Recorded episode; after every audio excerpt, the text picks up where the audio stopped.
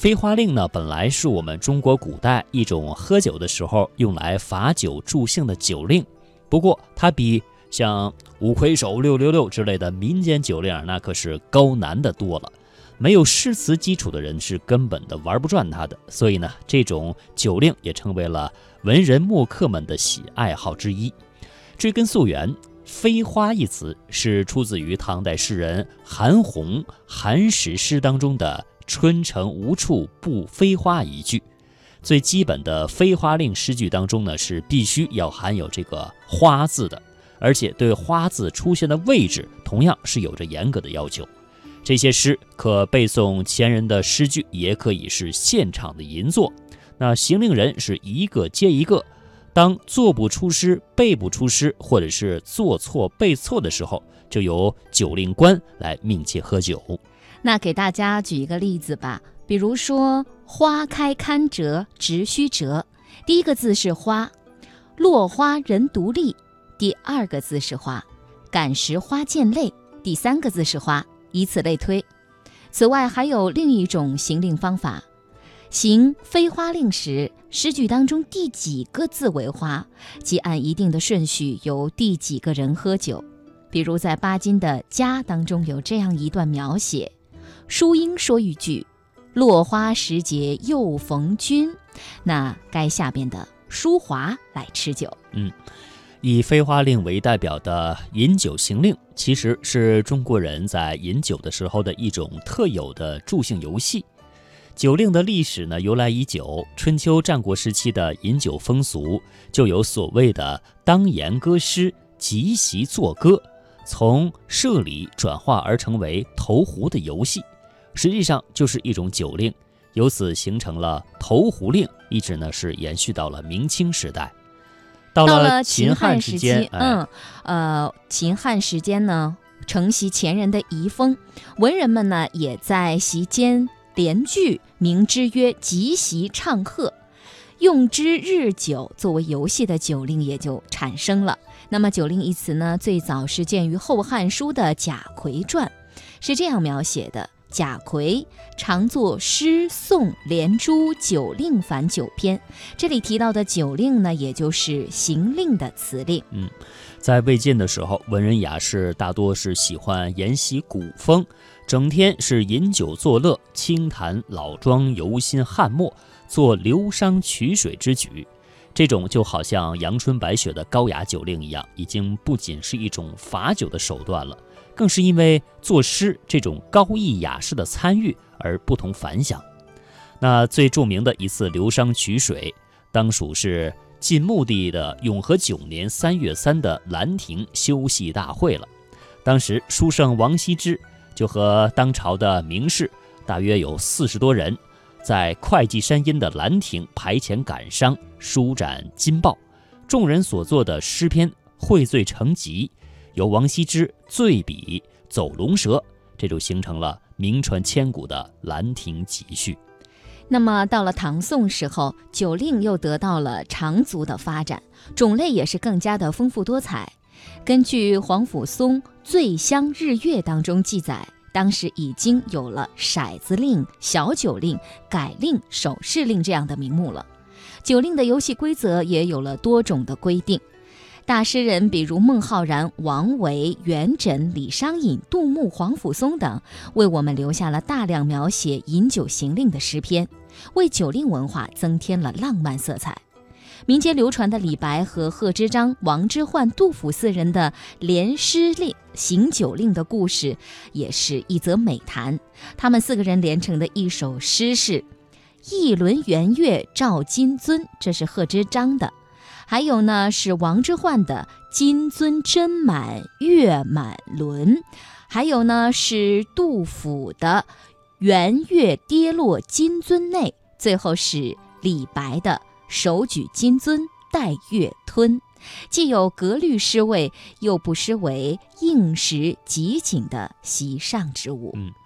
我们中国历史上的酒令虽然是五花八门、品类繁多，但大致可以分为雅令和通令两大类，其中又以雅令最受欢迎。仅鉴于史籍的雅令呢，就有很多，包括像有四书令啊、花枝令、诗令、谜语令、改字令、典故令、雅牌令、人名令、对字令、彩云令等等。《红楼梦》的第四十四回金鸳鸯三宣牙牌令当中，就描写了当时上层社会喝酒行雅令的生活场景。行雅令的时候，必须能够引经据典，当场构思，即席应对。这就要求行令的人既要有文采和才华，又要敏捷和机智。所以呢，它是酒令当中最能够展示隐者才思的项目。那也举个例子啦，比如说宋人的《调息余饮从话》当中有记载说，唐朝使臣出使高丽，宴饮当中，高丽有一人行酒令说：“张良与项羽争一伞。”良曰：“良伞。”羽曰：“雨伞。”唐使即席应对曰：“许由与晁错争一瓢，由曰油葫芦，错曰醋葫芦。此令中名对名，物对物，唐朝使臣应对得体，同时也可以看出高丽人对中国文化的熟识程度。嗯，另外啊，还有一种一物双说令，它的这个行令方式呢，就是每人说出一物，再接两句话。要求这两句话语音是相同的，但是意思却得相反，不成的话呢，就罚酒一杯。比如说“风中蜡烛留半边，留半边”，这前后两个“留”啊，一个是流水的“流”，一个是留下的“留”。那下面对的就是“梦里石珠拾一颗，失一颗”，一个是捡，一个是丢。这个“留”“留”还有刚才的“拾”和“失”，就是音同义反的字。那么符合这个我们叫做一物双说令的规则，好的酒令不但是令人赏心悦目，也能够道出行令人的心境。比如说明朝国子监祭酒陈寻，因为得罪权贵被贬谪，同僚为他送行，酒至微醺，行令啊，这是必不可少的游戏了。陈寻就说：“轰字三个车，雨斗自成斜。”这车车车，远上寒山石径斜啊，也是我们斜字这个音哈斜。朋友就对品字三个口，水有自成酒，口口口劝君更尽一杯酒。陈勋又答：处字三个直，黑出自成处，直直直，燕往而不三处。人生失意莫不酸楚，但能和同道之人借酒切磋。相信啊，也是苦中作乐，有所安慰吧。是的，不过呢，雅令当中最文的还要算作是诗酒令，这是文人墨客把酒令与诗结合在一起的一种文字游戏。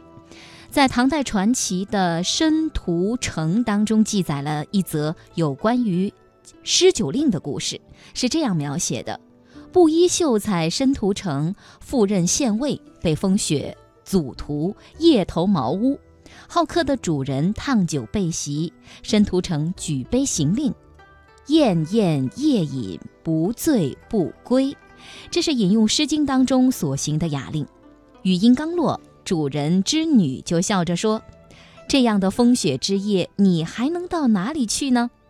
说完，少女看了申屠城一眼，脱口出令：“风雨如晦，鸡鸣不已。”申屠城听后惊叹万分，他知道少女是在用《诗经·正风·风雨》里的句子隐去“既见君子，云胡不喜”，巧妙而含蓄地向他表达了爱慕之意。于是申屠城便向少女的父母求婚，两人最终喜结良缘。嗯，毋庸置言啊，酒令是我们中国古代流传至今的酒文化当中一朵。别有风姿的奇葩，是劝酒行为的文明化和艺术化，可称为酒席间的笔会了。当然，为了健康啊，饮酒还是不醉为佳。不过，这就是我们要探讨的另外的一个主旨了。